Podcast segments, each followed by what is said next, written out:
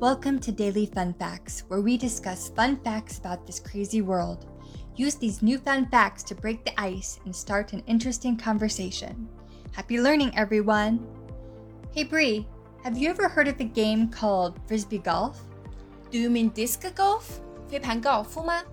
Exactly. Frisbee golf is a game that uses an aerodynamic plastic toy disc, that is today called a frisbee. It's a game similar to golf, but rather than hitting balls into holes in the ground, the players throw frisbees into metal baskets attached to poles. I played that game with my friends this summer. It's pretty fun.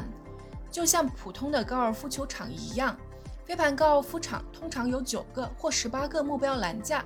获胜的玩家是将飞盘投入栏架所用投掷次数最少的人。I wonder who came up with this game.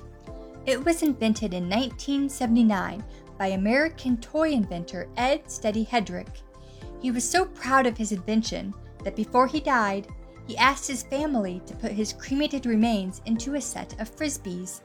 He hoped that these could be sold to the public as special limited edition frisbees and wanted the proceeds of the sales to be used to fund a frisbee museum dedicated in his honor. 你是说飞盘高尔夫的发明人曾嘱咐他的家人，在他死后将他火化，然后用火化的骨灰制成限量版的飞盘出售给公众，并期望将出售飞盘的收入开一个飞盘博物馆来纪念他吗？Wow, Andrea, would you buy a frisbee with a stranger's ashes inside of it? I definitely wouldn't. I wouldn't either But I can see where it might appeal to hardcore frisbee golf players and collectors. Since it is limited edition, the frisbee is considered special and only sold in limited quantities. After all, he only had so many ashes he could distribute. Not everyone could get a piece of him. Okay, okay, Angela, no need to be so morbid. 不过，对于一个铁杆飞盘高尔夫玩家或者飞盘收藏家， 这样的一个限量版飞盘应该还是挺有购买意义的。So everyone, there's your fun fact of the day. Let's go over some of the vocabulary from this dialogue.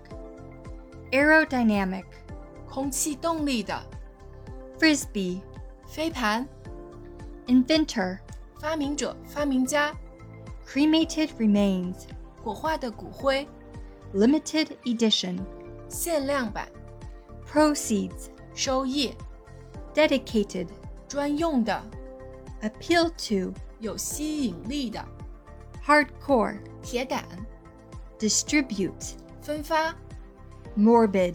病态的。 All right, join us next time for another fun fact to help break the ice. 好了，这就是我们今天的有趣常识分享。如果喜欢我们的话，请别忘了点击订阅哟。有问题也可以给我们留言。 拜拜，咱们下期再见。